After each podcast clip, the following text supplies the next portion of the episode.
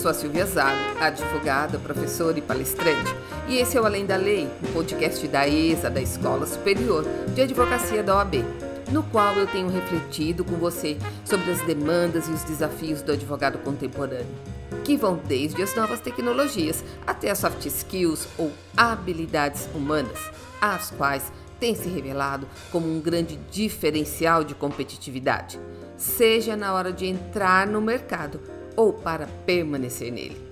Então, caso você tenha alguma sugestão de pauta, algum tema que você gostaria de ouvir por aqui, é só enviar um e-mail para sileliaszago.gmail.com ou se preferir, pode entrar em contato comigo também pelas redes sociais, especialmente o LinkedIn e o Instagram. E para me achar por lá, basta procurar por Silvia Zago. E considerando que o leque dos temas que eu tenho tratado aqui afeta todos nós, independente da carreira ou da formação, fique à vontade para compartilhar os episódios com amigos de outras áreas, porque, afinal, humanos é que somos.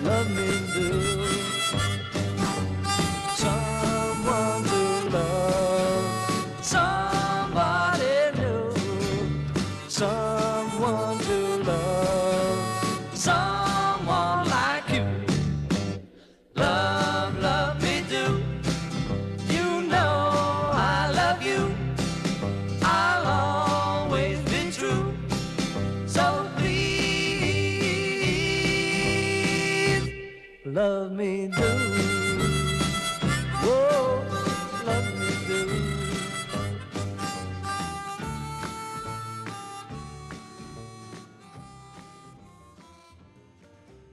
E estamos entrando na reta final de mais um ano. E olha que 2021 foi por sortes. Porque desafios, mudanças, problemas e temores nos confrontaram mês após mês. Então, se você sobreviveu a tanto e a tudo, parabéns! Você já pode se considerar um vencedor dos desafios dessa vida. Mas nesse ano tão atípico, uma das coisas que foram agravadas foi o espírito conflituoso e às vezes quase bélico que se instalou na sociedade. E os embates foram muitos e de toda ordem, e também foram vistos em todo tipo de contexto, desde as esferas governamentais, passando pelos ambientes de trabalho, até chegar nas células familiares. E nesse último caso, o impacto foi que batemos um novo recorde de divórcios no Brasil só no primeiro semestre desse ano. Ou seja, a sociedade esteve à beira de um ataque de nervos. e o que falar então dos advogados, que em sua maioria trabalham tentando compor todo tipo de conflito, sejam eles nas esferas privadas ou corporativas ou governamentais, e que, se não solucionados através de negociação e composição entre as partes, acabam entrando para a fila dos 80 milhões de processos em estoque no judiciário. O dó. Mas a notícia que eu tenho para você não é das melhores, porque independente de ser ou não advogado, de estarmos ou não em tempos pandêmicos, se você vive nesse planeta e convive com pessoas, o conflito é inevitável. Acredite. e considerando que no último episódio eu falei sobre como lidar com pessoas difíceis, achei que seria bem interessante andar a segunda milha e falar sobre o que fazer quando o conflito se instala.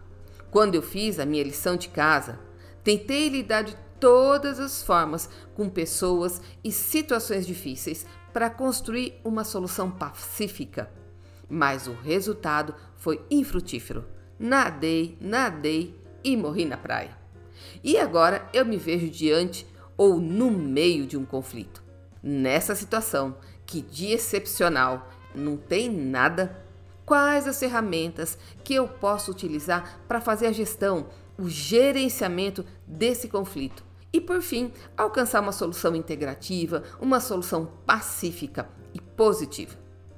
E é claro que meia horinha, que é o tempo desse podcast, nem de longe eu vou conseguir esgotar esse tema. E nem tenho essa pretensão. Mas quem sabe eu consiga lançar alguma luz ou te provocar a se aprofundar nesse tema, para que juntos possamos ao menos tentar fazer a nossa parte na construção de relacionamentos menos bélicos e mais construtivos. Então, para a gente começar, não sei se você sabe, mas o conflito ou a percepção do conflito foi evoluindo com o passar do tempo. Por volta lá da década de 30, 40, o conflito era percebido como uma coisa ruim e que eu tinha que evitar. Depois, já nas décadas de 50 a 70, foi lançado um olhar mais humanístico para o conflito. E ele começou a ser percebido como uma coisa que talvez tivesse seu lado positivo, especialmente em ambientes corporativos. E por fim, de 80 para cá, o conflito passou a ser encarado como uma ferramenta de crescimento e de evolução. E que, portanto, pode gerar algum benefício para as pessoas e para as relações de trabalho. Mas você consegue imaginar quais são as possíveis causas ou os gatilhos que dão início a um conflito? Eu fiz uma pesquisa e consegui identificar quatro armadilhas cognitivas ou seja, quatro armadilhas do nosso processo mental de percepção e de raciocínio que nos levam para uma situação de conflito. Essas armadilhas foram descritas pela Catherine Schonk, que é uma pesquisadora da Harvard Business Review e editora do programa de negociação da Harvard Law School. E a primeira dessas armadilhas é a interpretação de justiça parcial e egoísta. Ou seja, é quando a gente decide o que é justo ou não a partir da nossa ótica, a partir dos nossos interesses e não de uma posição de neutralidade. Ou seja, é um julgamento contaminado, tendencioso. E o exemplo que ela dá é quando um gestor de uma determinada área, numa determinada empresa, acredita que merece a maior parte do orçamento anual e justifica essa posição com base no que é justo segundo a ótica e segundo os interesses dele. E esse tipo de exemplo a gente pode estender e multiplicar para inúmeras outras situações. Mas a outra armadilha é o excesso de confiança, que é quando a gente tem confiança absoluta nos nossos próprios julgamentos, na nossa própria análise ou visão dos fatos como por exemplo, quando, segundo a minha percepção, eu tenho todas as chances de ganhar um determinado processo judicial e por causa disso eu descarto a possibilidade de entrar num acordo e oriento meu cliente a seguir em frente com a demanda.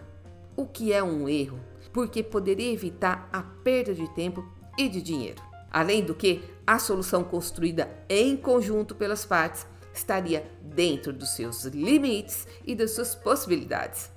O que nem sempre acontece quando a solução é dada por um terceiro, que nesse caso é um juiz. E o mesmo se aplica se a situação for na esfera pessoal, quando você não está atuando como advogado, mas sim decidindo sobre a condução de um assunto do seu interesse. Bom, a terceira armadilha é a escala de comprometimento. Isso a gente vê com muita frequência em contextos de negociação, que é quando os negociadores empregam toda a sua energia, todos os seus argumentos para lidar com um determinado conflito. E com o passar do tempo, ainda que esses argumentos se mostrem inúteis na solução daquele conflito, eles continuam insistindo quase que irracionalmente, por causa da escala ou aumento do comprometimento com aquela posição que eles estão sustentando, que eles estão defendendo. E se você já passou por isso, você sabe muito bem como é difícil negociar com esse tipo de pessoa, porque ela não vai aceitar nenhum argumento seu, por mais lógico que pareça. É quase como se ele tivesse surdo. E são muitas as razões para que isso aconteça. Mas uma das principais é o medo de perder tudo que foi investido até ali, que vai desde as expectativas que foram criadas até o tempo que foi gasto, ou honorários que foram pagos, ou ainda simplesmente porque não quer dar o braço a torcer e reconhecer que não estava certo. E para você não cair nessa armadilha, a dica é nunca deixar que o orgulho ou esses investimentos do tipo tempo, expectativa e às vezes despesas influenciem nas decisões que você tem que tomar, ok? Bom, o quarto e último gatilho é o medo, a aversão ao conflito. Nesse caso, é quando eu tento de todas as formas evitar o conflito. Seja pelo desconforto das emoções negativas que ele gera dentro de mim, ou pela angústia que ele pode me causar. Então, para eu não ter que enfrentar mais esse problema, eu evito, na ilusão que com o passar do tempo, aquilo vai se dissipar, aquilo vai se resolver sozinho. Só que não. Nesse caso, a tendência é o conflito se tornar cada vez mais arraigado por causa das emoções fortes que a gente tenta sufocar. Ou seja, aquilo vira uma bola de neve. E esse tipo de situação a gente vê também com bastante frequência em relacionamentos conjugais, onde marido e mulher evitam discutir determinados temas. Sabe a tal da DR? Na esperança que as coisas vão se resolver sozinhas. Ou também em relações de trabalho, onde o gestor não está satisfeito com as suas entregas, mas nunca te dá um feedback para evitar qualquer possível conflito ou desconforto na relação de vocês. E torcendo para que você tenha alguma bola de cristal que diga exatamente como está sua performance. Então, como isso não acontece, do nada, do dia para a noite, você é surpreendido com um convite para passar no RH. Mas, se de um lado essas são algumas das armadilhas cognitivas geradoras de conflitos, de outro, nós temos também os choques de interesse, as ideias opostas, as diferentes formas de cosmovisão, a divergência de ideologias, de crenças ou simplesmente a falta de entendimento ou a falha na comunicação.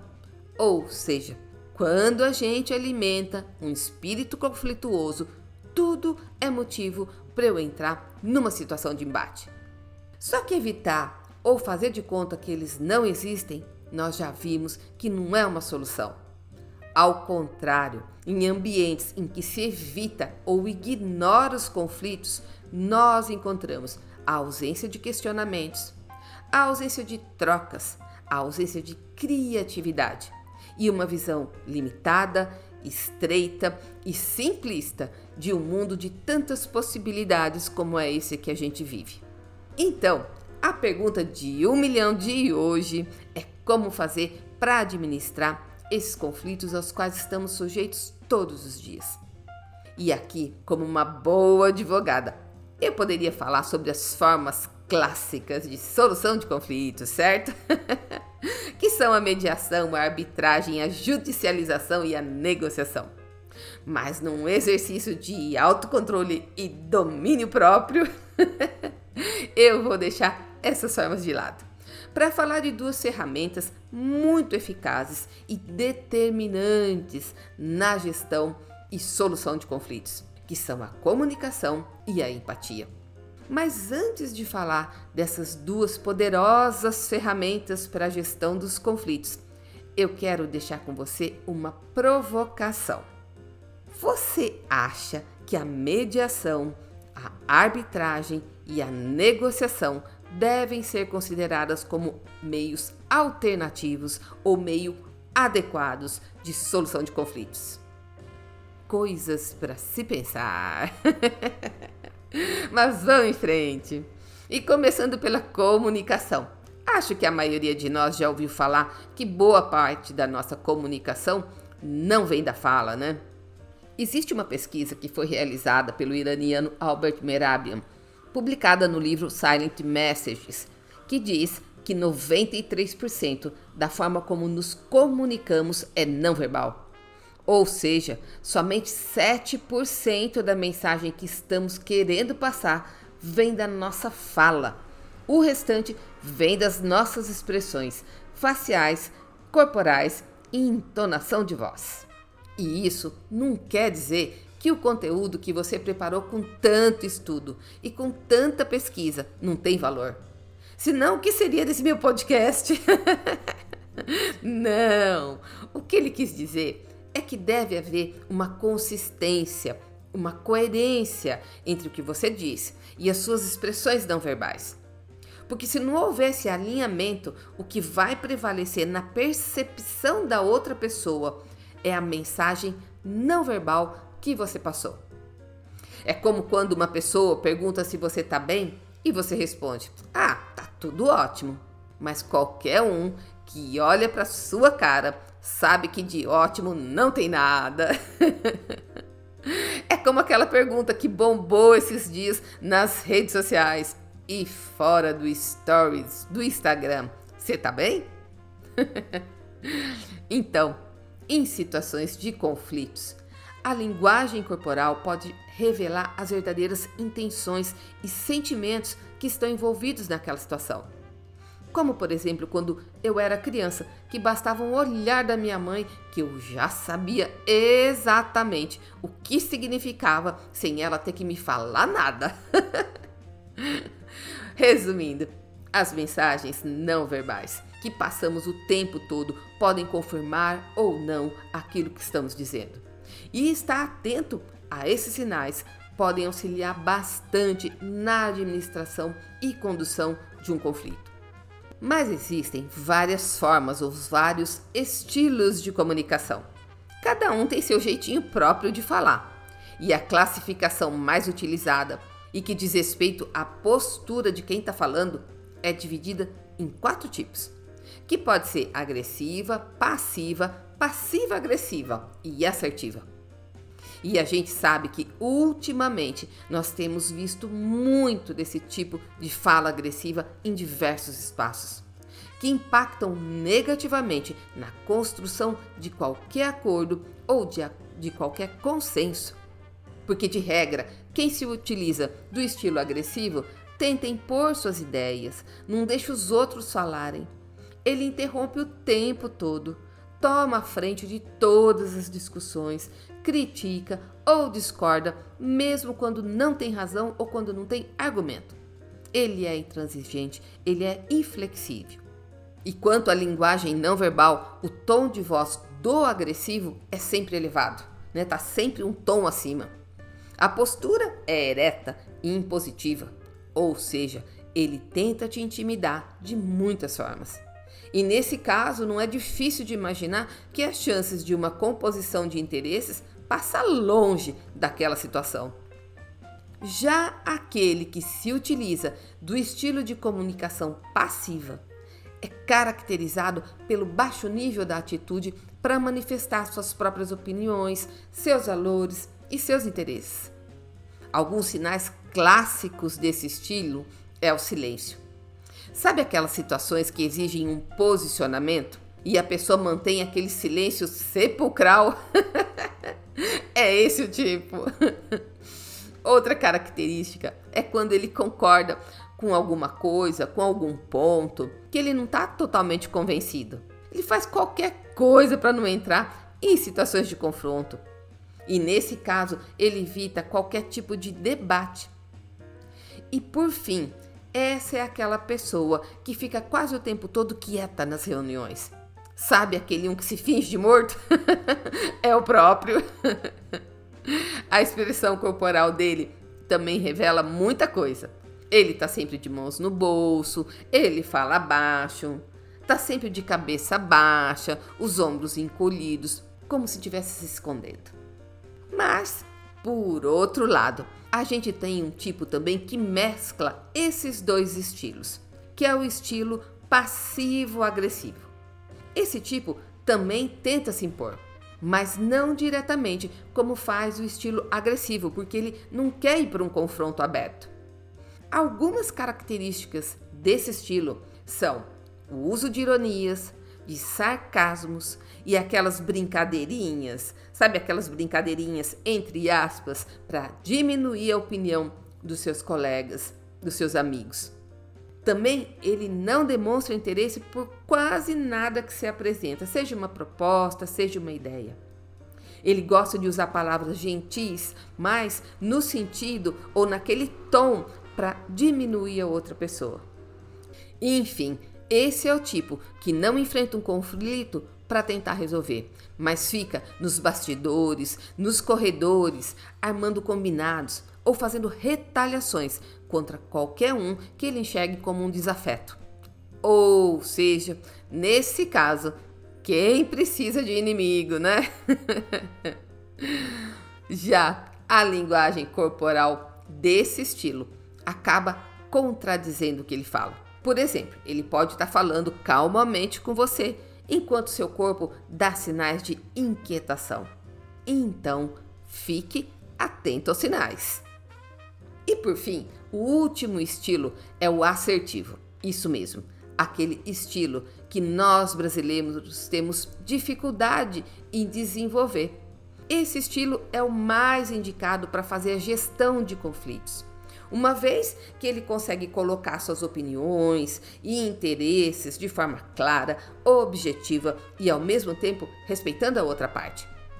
E para falar de assertividade, eu gosto das ponderações que estão no livro Princípios de Negociação, da editora Atlas. Nele, os autores falam sobre os reflexos de uma educação muito repressora, que levam a criança a reprimir suas vontades e necessidades para poder agradar os pais. Depois, essa repressão é repetida na escola, de forma que elas se tornam adultos não assertivos. Já que, segundo a forma que ela foi educada, o exercício ou a manifestação da sua vontade representa sérios riscos. E o principal deles, acredite, é deixar de ser amado em primeiro lugar ou aceito em segundo. Então, para os autores, quando essa criança se torna adulta e expressa aquilo que ela realmente deseja, ela se sente na contramão da cultura social, que desde criança insiste com ela para que ela seja dócil e obediente. Isso faz algum sentido para você? Eu confesso que para mim faz e muito. Mas, resumindo, o estilo assertivo é aquele que consegue conciliar seus interesses, suas motivações com as limitações impostas por aquele meio, por aquela situação. Nesse estilo, a gente costuma encontrar pessoas que sabem ouvir e respeitar o tempo de fala do outro, que nesses tempos modernos é um exercício de autocontrole quase sobrenatural. Também são claras na hora de apresentar suas demandas, transmitem segurança e credibilidade. Elas têm facilidade em dar e receber feedback. E por fim, conseguem criar empatia com a outra parte ou com as outras partes envolvidas. E assim criar um ambiente de confiança para a construção de soluções. Quanto à postura corporal, eles costumam se manter com um peito ereto, e os ombros sempre para trás. O tom de voz dele é sempre equilibrado o suficiente para que todos consigam ouvi-lo. De todos esses estilos que eu falei, esse é o mais adequado para fazer a gestão de conflitos. Com esse estilo, a gente consegue diminuir os problemas de comunicação. Enquanto os outros estilos criam imensas barreiras para colaboração e solução de conflitos, a assertividade constrói pontes e causa um impacto muito positivo, tanto nas relações pessoais como nas relações profissionais. Existe também um outro rol de estilos de comunicação que foram mapeados pelo Ned Herman, que desenvolveu a teoria da dominância cerebral. Nessa teoria, ele diz que quem tem a dominância do lado esquerdo do cérebro tende a ser mais analítico e mais lógico, enquanto quem tem a dominância do lado direito do cérebro tende a ser mais intuitivo e a valorizar mais as emoções. E com base nessa teoria, ele propõe quatro estilos de comunicação, que são o analítico, o controlador, o experimental e o relacional. Mas isso é um assunto para a gente aprofundar no outro episódio. Porque se eu fosse falar aqui tudo sobre o impacto da comunicação como ferramenta de gestão de conflitos, precisaríamos de mais dois episódios. Porque, de fato, como disse o Peter Drucker, o ícone da administração contemporânea, 60% de todos os problemas administrativos resultam da ineficiência na comunicação. E essa avaliação, a meu ver, também pode ser estendida para as causas de formação dos conflitos. Então, antes que acabe meu tempo, vamos falar de uma outra ferramenta absolutamente eficaz e determinante na solução de conflitos. E como eu já dei o spoiler, você já sabe que agora eu vou falar sobre empatia. Sim, essa skill, essa habilidade de entrar no universo do outro para tentar compreender sua perspectiva e o seu ponto de vista acerca de um determinado assunto. E sem julgamentos preliminares, sem interferência de conceitos pré-concebidos, de uma forma neutra e não crítica. Mas o grande desafio é equilibrar a empatia com uma comunicação assertiva. Porque se tem uma coisa que eu aprendi na mediação de conflitos, foi que para obter um melhor resultado, a condução deve ser mais humanizada e menos técnico-jurídica. Porque esse formato as pessoas envolvidas podem encontrar na judicialização daquele conflito, certo? E como diz o Randy de Stefano, um dos maiores coaches da atualidade, existe uma grande diferença entre ouvir e escutar. Ouvir, nós ouvimos fatos, mas escutar, nós escutamos pessoas. E escutar pessoas tem um impacto imenso na capacidade de gerar confiança e vínculo, não só no começo, mas durante todo o processo de gestão de um conflito. Mas uma coisa que eu percebo em alguns dos meus cursos ou treinamentos é que quando se fala em empatia, alguns alunos têm uma visão romantizada dessa skill, quando na verdade ela é uma ferramenta, um pilar presente em quase todas as modernas metodologias desenvolvidas nas áreas da administração e do direito. Como, por exemplo, o Design Thinking do Tim Brown, lá de Stanford, ou o Legal Design da Margaret Hagan, também de Stanford, ou ainda os métodos de negociação de Harvard ou da Escola de Negócios de Wharton, na Pensilvânia. E eu gosto bastante da abordagem dada à empatia que a gente encontra na obra O Conflito e o Terceiro, organizada pela Fabiana e o Teobaldo Spengler. Nessa obra, e citando o Marshall Rosenberg, empatia é definida como a compreensão respeitosa do que os outros estão vivendo. Porque uma coisa é ouvir somente com os ouvidos, outra coisa é ouvir com o intelecto mas ouvir com a alma não se limita a um único sentido, o ouvido ou a mente. E nesse caso, a empatia exige de nós que se escute o outro com tudo que nós somos, com todo o nosso ser, para que alcancemos uma compreensão completa que não pode ser oferecida só pelos ouvidos ou compreendida só pela mente.